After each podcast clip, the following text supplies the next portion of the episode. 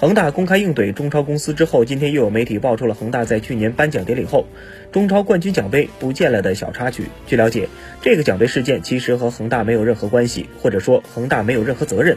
最终，中超公司经过协调，在年前给恒大俱乐部邮寄了一个奖杯。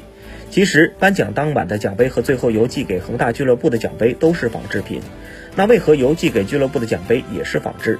那是因为真的奖杯作为冠军俱乐部是可以申请拿回来保存一年的。但由于真的奖杯实在太贵重，一般情况下都是需要放在银行保存的，这就涉及到很多的工作。所以恒大一直以来的奖杯都是让中超公司邮寄仿制，直接摆放在俱乐部。